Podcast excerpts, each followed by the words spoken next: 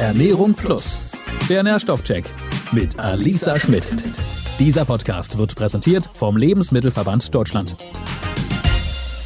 Hallo und herzlich willkommen. Hier ist wieder Ernährung Plus und wir haben wieder Ende des Monats, Ende Juli schon.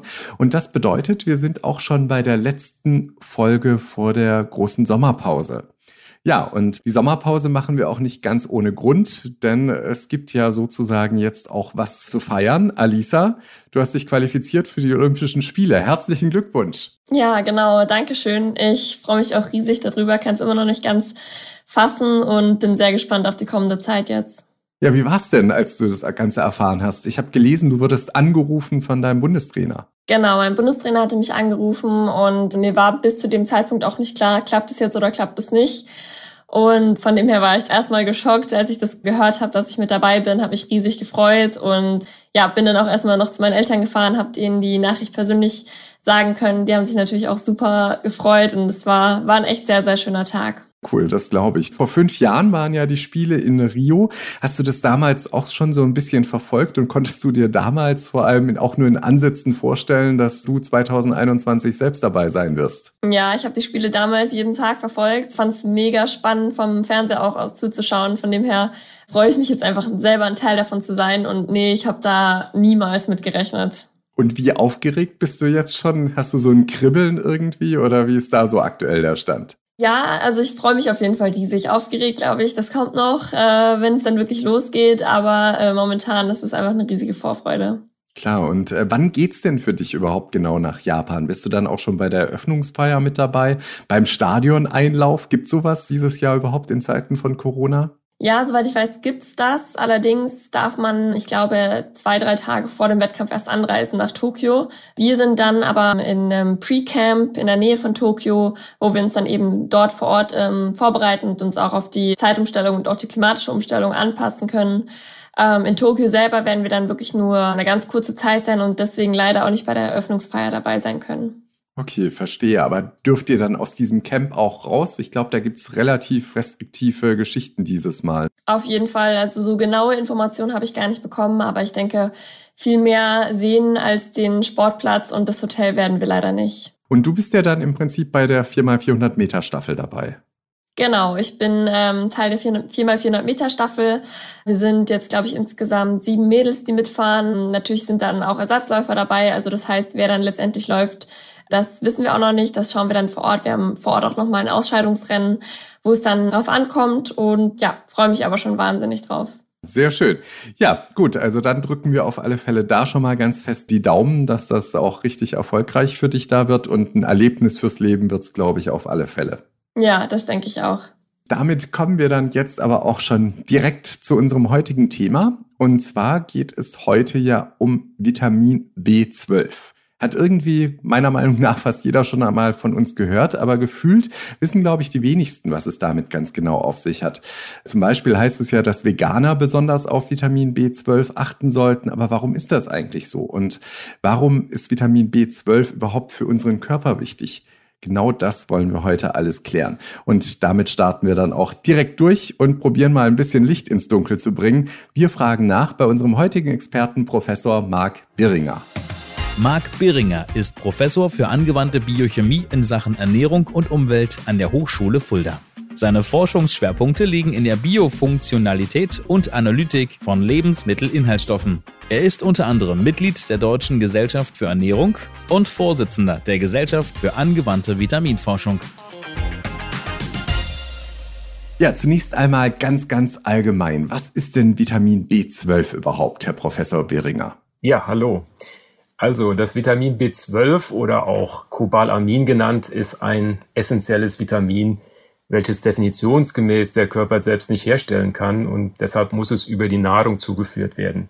Das Vitamin ist sehr komplex aufgebaut und enthält ein Metallion. In diesem Fall ist es das Spurenelement Kobalt. Und dieses Kobalt ist von einer organischen Hülle umgeben und es ähnelt in seiner Struktur ein bisschen dem Hämoglobin, dem roten Blutfarbstoff. Im Körper finden sich sehr unterschiedliche Formen des Cobalamin, zum Beispiel das Methylcobalamin, das Adenosylcobalamin und die Speicherformen Aquacobalamin und Hydroxycobalamin. Außerdem kennen wir noch das Cyanocobalamin, welches oft in Supplementen beziehungsweise Nahrungsergänzungsmitteln verwendet wird. Okay, es klingt jetzt auch wieder so ein bisschen nach Chemiebaukasten. Ich muss zugeben, ich bin da jetzt so ein bisschen ausgestiegen, aber ich verstehe das schon richtig, dass dieses Vitamin B12 im Prinzip aus mehreren Elementen besteht. Ja, aus mehreren hm, Strukturformen, wobei die alle ineinander umgewandelt werden können im Körper. Das sind also Metabolite. Da spricht man von Metaboliten, ja. Wie entsteht es denn überhaupt, beziehungsweise wie kommt es eigentlich auch in unsere Lebensmittel? Ja, die äh, Tiere, wie auch wir Menschen, sind nicht in der Lage, das Vitamin selbst herzustellen, wie schon eben erwähnt. Es wird von Mikroorganismen, also vor allem von Bakterien hergestellt, die sich auch im Darmtrakt befinden und auf der Oberfläche von Pflanzen. Wenn sie sich im Darmtrakt befinden, wäre ja eigentlich damit die Versorgung sichergestellt und man findet auch größere Mengen des Vitamins im Kot, im Fezis. Die entscheidenden Mikroorganismen sind jedoch im Dickdarm angesiedelt. Die Aufnahme des Vitamins erfolgt jedoch im Dünndarm, der bekanntermaßen vor dem Dickdarm liegt. Und daher können wir nicht von der körpereigenen Produktion der Bakterien profitieren. Im Übrigen geht es vielen Säugetieren so wie uns Menschen und so haben zum Beispiel die Hasen die Eigenart, ihren eigenen Kot zu essen, was Wissenschaftler auf den Bedarf an B12 zurückführen. Letztendlich sind wir also auf tierische Lebensmittel angewiesen, um unseren Bedarf an Vitamin B12 zu decken. Mhm. Wie wurde es überhaupt entdeckt, dieses Vitamin B12, oder wie wurde es festgestellt, dass es das gibt? Das hat man interessanterweise bei Hunden festgestellt. Im letzten Jahrhundert hat man gesehen, dass Hunde eine Anämieform haben und äh, man konnte durch die Gabe von Leber diese Anämie wieder behandeln sozusagen und die Hunde konnten wieder ganz normal gesund leben. Und man hat dann natürlich geguckt, welcher Faktor ist in der Leber vorhanden, um diese Anämie letztendlich zu, ja, auch zu heilen. Und warum braucht unser Körper überhaupt das Vitamin B12? Ganz allgemein gesprochen brauchen wir Vitamin B12 für die Zellteilung, die Blutbildung, für ein funktionierendes Nervensystem und auch für das Immunsystem. Also offensichtlich hat Vitamin B12 mehrere Funktionen im Körper. Ähm, genau genommen ist es ein Coenzym von zwei sehr wichtigen Enzymen, die bei diesen Prozessen mit beteiligt sind. Ein Enzym nennt sich Methionin-Synthase und das ist über einen sehr komplexen biochemischen Mechanismus bei der Synthese der DNA, also des Erbguts, und auch der RNA mit beteiligt. Was machen die da, wenn ich mal ganz blöd fragen darf? Das Vitamin B12 ist auch mit dem Folatstoffwechsel mit verbunden und Folat ist wiederum mit verantwortlich für die Synthese der bestimmten Basen, also der DNA und der RNA-Basen, die wir ja bekanntlich brauchen, um die Informationen abzuspeichern in unserem Genom. Das heißt also, wenn es da Probleme gibt mit der Synthese der Basen, dann äußert sich das in dem Fall bei der verminderten Bildung von roten Blutkörperchen. Ja, ich finde es selber super spannend, weil ich auch selber Vitamin B12 supplementiere und deswegen habe ich mich auch gefragt, wie viel man da eigentlich täglich zu sich nehmen soll und schafft man das eigentlich auch alleine durch die Nahrung, ähm, Vitamin B12, den Gehalt davon zu decken? Ja, also die Mengen, die wir täglich aufnehmen sollten, also die sogenannten Referenzwerte, sind sehr gering und werden von der Deutschen Gesellschaft für Ernährung im Bereich von vier Mikrogramm B12 pro Tag für Männer und Frauen angegeben. Für bestimmte Gruppen, wie zum Beispiel für Schwangere oder auch für Stillende, sind die Mengen geringfügig höher, so 4,5 bis 5,5 Mikrogramm. Wenn wir erst einmal das Vitamin aufgenommen haben, sorgt eine Art Recycling-Kreislauf dafür, dass das Vitamin über einen ja, sogenannten enterohepatischen Kreislauf immer wieder resorbiert wird und in der Leber letztendlich abgespeichert wird. Wenn wir also nicht jeden Tag unser B12 über tierische Nahrung zuführen, ist es erstmal kein Problem, ist also nicht dramatisch, da die Leber einen sehr großen Speicher an B12 vorhält. Die Leber enthält selbst, glaube ich, bis zu 5000 Mikrogramm B12. Bei veganer Ernährungsweise können sich jedoch diese Speicher nach einer gewissen Zeit leeren und es kann auch zu Mangelerscheinungen kommen. Mhm. Und was passiert dann, wenn wir einen Mangel an B12 haben? Ja, ein Mangel an B12 macht sich hier besonders an einer verminderten Bildung von Erythrozyten, also den roten Blutkörperchen, bemerkbar. Man spricht dann von einer Anämie. Der medizinische Fachausdruck wäre eine perniziöse Anämie. Eins der genannten Enzyme ist für den Stoffwechsel besonderer Fettsäuren mitverantwortlich. Fehlt Vitamin B12 als Kofaktor für dieses Enzym, dann ist der Stoffwechsel in den Nervenzellen des zentralen Nervensystems gestört und es kommt zu neurologischen Symptomatiken wie Kribbeln oder leichtes Brennen bis hin zu einer vermeintlichen Demenz, vor allem bei älteren Personen. Sie sind also etwas orientierungslos und man denkt in erster Linie an Demenz, wobei das hier natürlich eine ganz andere neurologische Erscheinung ist. Und ähm, umgekehrt kann man auch zu viel Vitamin B12 zu sich nehmen? Vitamin B12 ist ein wasserlösliches Vitamin und daher wird ein Überschuss leicht vom Körper ausgeschieden. Im Gegensatz zu den fettlöslichen Vitaminen sind Überdosierungen eher selten. Das Bundesinstitut für Risikobewertung empfiehlt, die Menge von etwa 25 Mikrogramm B12 pro Tag nicht zu überschreiten. Die WHO ist da weniger kritisch und sieht die Grenze so bei 2000 Mikrogramm pro Tag. Mhm. Okay. Und welchen Lebensmitteln finden wir denn grundsätzlich das Vitamin B12? Wir finden Vitamin B12 vor allem in tierischen Lebensmitteln, wobei die Tierleber die höchsten Werte liefert, etwa 60 Mikrogramm pro 100 Gramm. Auch Fisch wie zum Beispiel der Hering gehört zu den B12-Lieferanten. Hier würden etwa 100 Gramm ausreichen, um den Tagesbedarf zu decken. Hat, Weichkäse oder auch Eier tragen ebenfalls zur Bedarfsdeckung bei. Pflanzliche Lebensmittel enthalten kaum B12. Die Menge ist oft auf die Mikroflora auf oder in den Pflanzen zurückzuführen. Heißt es dann, dass Veganer äh, Vitamin B12 auf jeden Fall supplementieren müssen? Ja, also es wird empfohlen, und zwar macht das die Deutsche Gesellschaft für Ernährung, dass sich vegan ernährende Menschen B12 supplementieren sollten, da sie ja keine andere Möglichkeit haben, über die tierischen Nahrungsmittel B12 aufzunehmen. Deshalb gibt es da eine klare Empfehlung für Veganer. Alles klar. Und ähm, wie sieht in Deutschland generell ähm, die Vitamin B12-Versorgung aus? Ja, die Deutschen sind grundsätzlich gut mit Vitamin B12 versorgt. Etwa acht Prozent der Männer und 26 Prozent der Frauen erreichen laut der nationalen Verzehrstudie die täglich empfohlene Zufuhr nicht.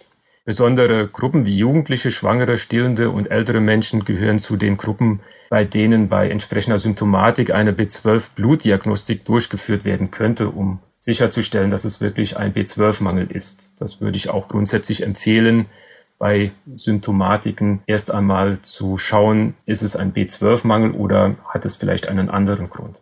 Man sieht ja jetzt beispielsweise in Apotheken und überall immer wieder Vitamin B12. Wenn ich das allerdings erst nach einer medizinischen Untersuchung zu mir nehmen soll, ist es nicht auch so, dass Vitamin B12 so auch Vorteile hat, wenn ich das einnehme?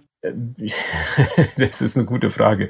Also da es ein Vitamin ist, sind wir natürlich angewiesen auf die Aufnahme von B12. Auf der anderen Seite ist bei einer ausgewogenen Ernährung der Bedarf ja auch gedeckt. Jetzt kann man natürlich überlegen, es gibt ja auch Vegetarier, die nicht Veganer sind, die auch einen Teil tierischer Lebensmittel mit aufnehmen. Und wenn es dort zu Symptomatiken kommt, also sprich neurologischen Störungen, Kribbeln in den Fingern, auch vielleicht mal Gedächtnisschwierigkeiten, Orientierungsschwierigkeiten, dann kann man durchaus drüber nachdenken, sich zu supplementieren. Ich empfehle trotzdem immer eine Diagnostik abzuwarten um einfach sicherzustellen, dass es keinen anderen Grund hat. Mhm. Okay, und Alisa, du hast ja vorhin erzählt, dass du auch Vitamin B12 supplementierst. Hast du mal so einen Test gemacht oder warum nimmst du das aktuell? Genau, wir haben immer einmal im Jahr so eine sportmedizinische Untersuchung auch, wo wirklich alle Werte gecheckt werden.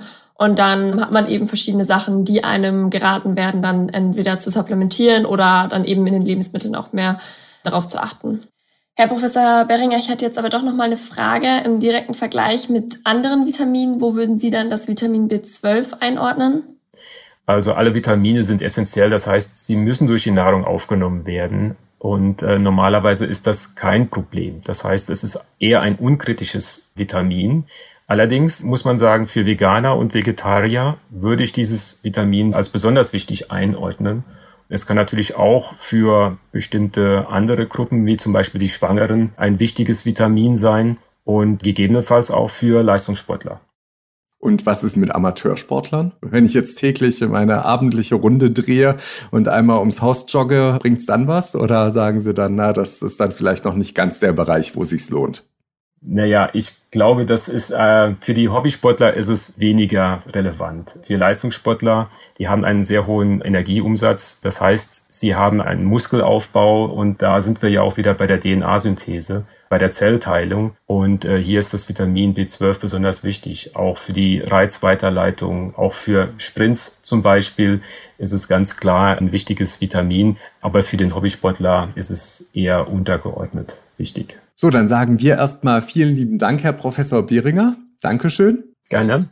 Ja, und da haben wir heute wieder ein bisschen was mitgenommen und auch, glaube ich, ein bisschen was gelernt. Und Alisa, was nimmst du denn so heute aus der Folge mit? Ja, generell fand ich es echt spannend zu hören und war mir selber auch gar nicht so klar, wie wichtig Vitamin B12 wirklich auch für mich als Leistungssportler ist, aber auch gerade bei Veganern wird das, glaube ich, oft unterschätzt und viele wissen wahrscheinlich gar nicht, dass man Vitamin B12 dann als Veganer auch supplementieren muss. Ja, und als Leistungssportler haben wir auch gehört, hat es durchaus auch seinen Sinn. Also von daher für Tokio wirst du wahrscheinlich da auch ein bisschen was mitnehmen, was das angeht und natürlich auch von den ganzen anderen Vitaminen und Nährstoffen, über die wir in letzter Zeit gesprochen haben.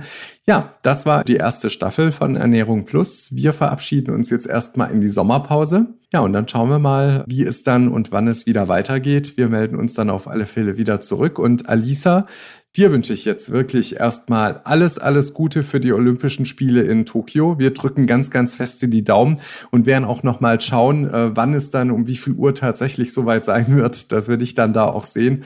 Gibt ja immer im Vorfeld so die im Programm die einzelnen Geschichten, wann dann auch wirklich welche Sportart stattfindet und schalten dann mal ein und drücken auf alle Fälle ganz, ganz fest die Daumen. Dankeschön. Ansonsten sagen wir dann eben jetzt erstmal eine schöne Sommerpause. Wir wünschen auch weiterhin einen schönen Sommer und hören uns dann bald hoffentlich wieder. Ja, auch von mir einen schönen Sommer und ähm, ich freue mich jetzt auf die nächsten Wochen und bin gespannt, was auf mich zukommt. Alles klar. Dafür dir alles Gute und bis dann. Tschüss. Tschüss. Ernährung Plus. Der Nährstoffcheck mit Alisa Schmidt. Immer am letzten Mittwoch im Monat neu. Dieser Podcast wird präsentiert vom Lebensmittelverband Deutschland. Alle Folgen bei podnews.de und allen wichtigen Podcast-Portalen und Streamingdiensten.